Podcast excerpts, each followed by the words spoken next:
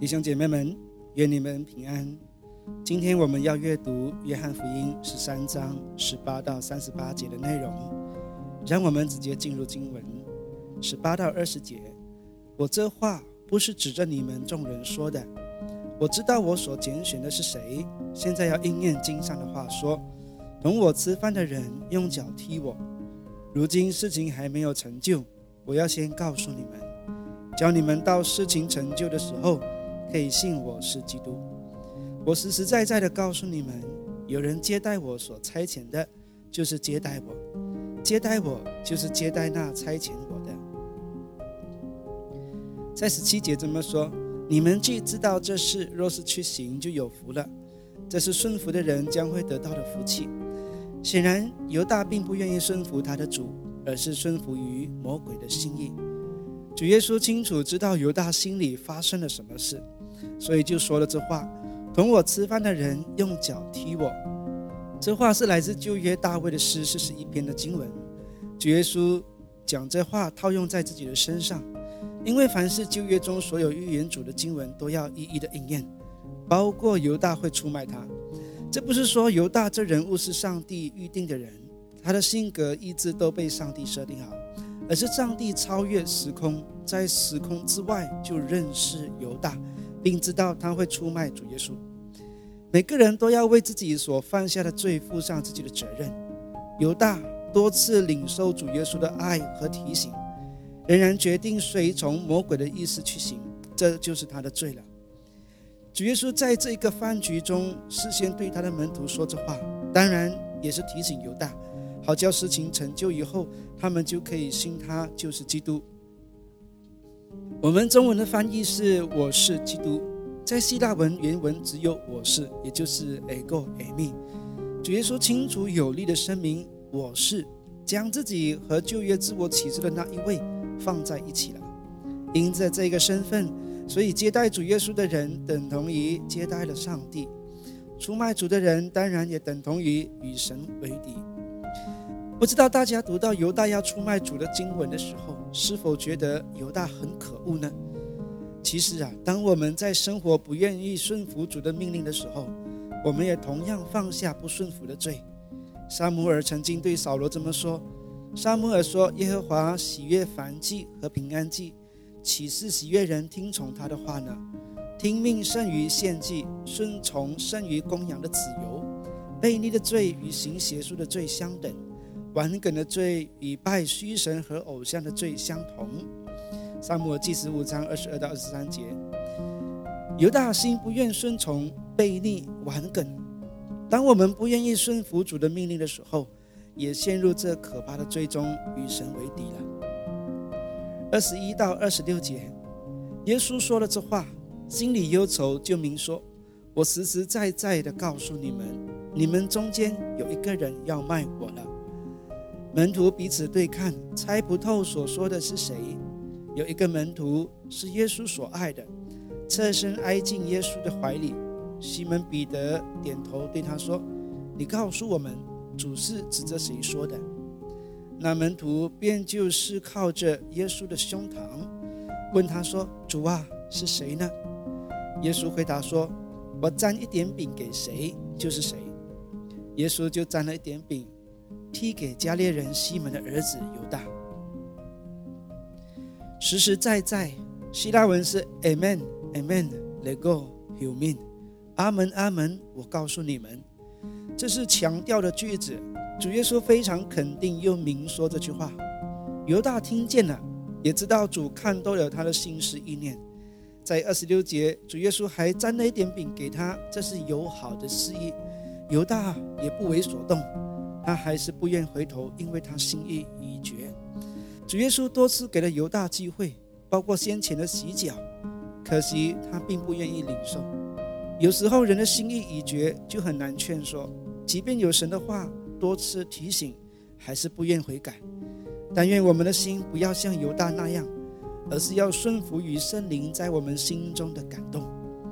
箴言二十一章一节说：“王的心在耶和华手中。”好像龙沟的水随意流转，我们的心要在耶和华手中，好像龙沟的水，随着圣灵的感动而流转。二十七到三十节，他吃了以后，撒旦就入了他的心。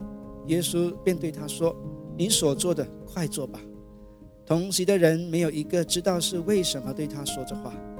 有人因犹大带着钱囊，以为耶稣是对他说：“你去买我们过节所应用的东西，或是叫他拿什么周济穷人。”犹大收了那点饼，立刻就出去。那时候是夜间了。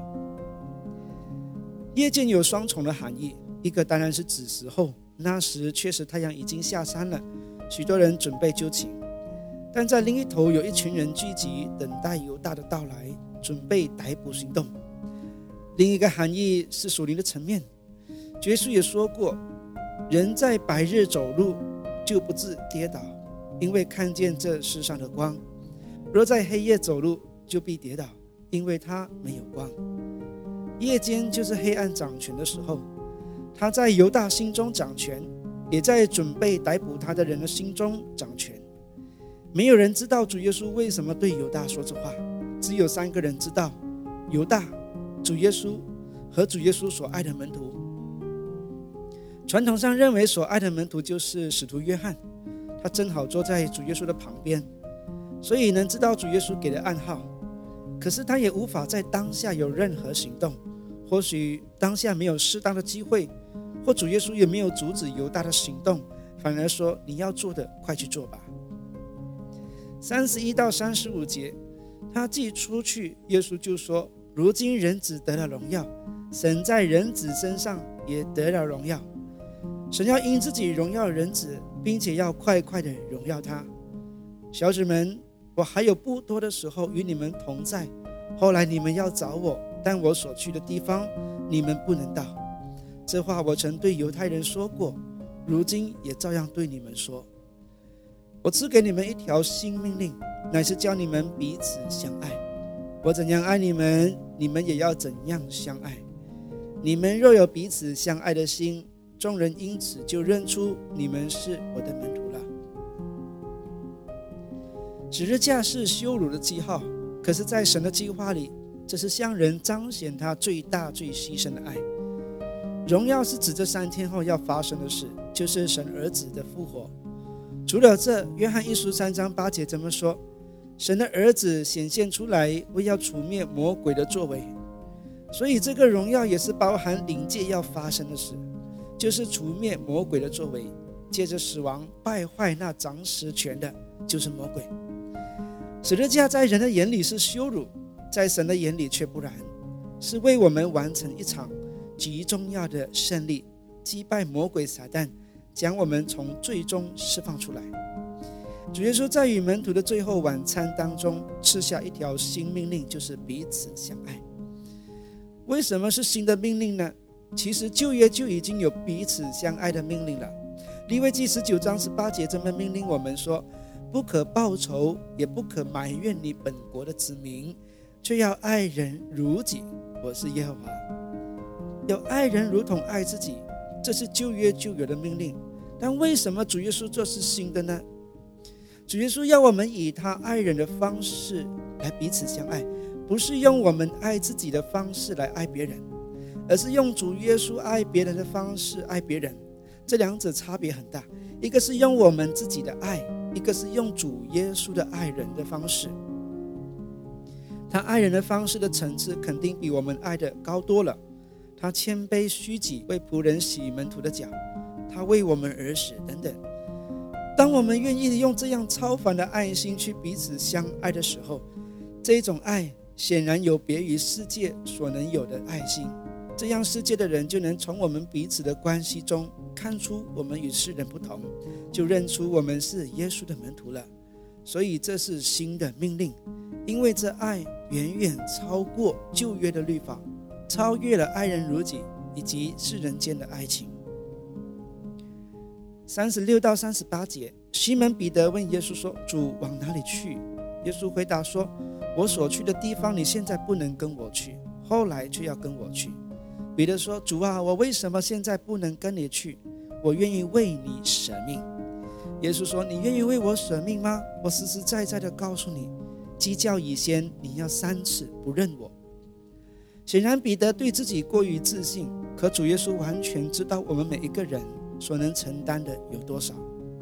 彼得对主是真诚的，可是他低估了舍命的压力，以及舍命是一件多么艰难的任务，尤其是要死在十字架这痛苦的刑具上。后来，彼得就为这三次不认主自觉羞愧，而且这样的故事一直都流传在早期家庭教会之中。这告诉我们什么？当这样的丑闻故事一直出现在教会之中时，回转的彼得又怎么看待自己过去的失败呢？当然不是要人继续传扬这丑闻，而是要人谨记一件事：回转依靠他，胜过继续软弱下去。这是我们今天的读经思想内容，我们下期再见。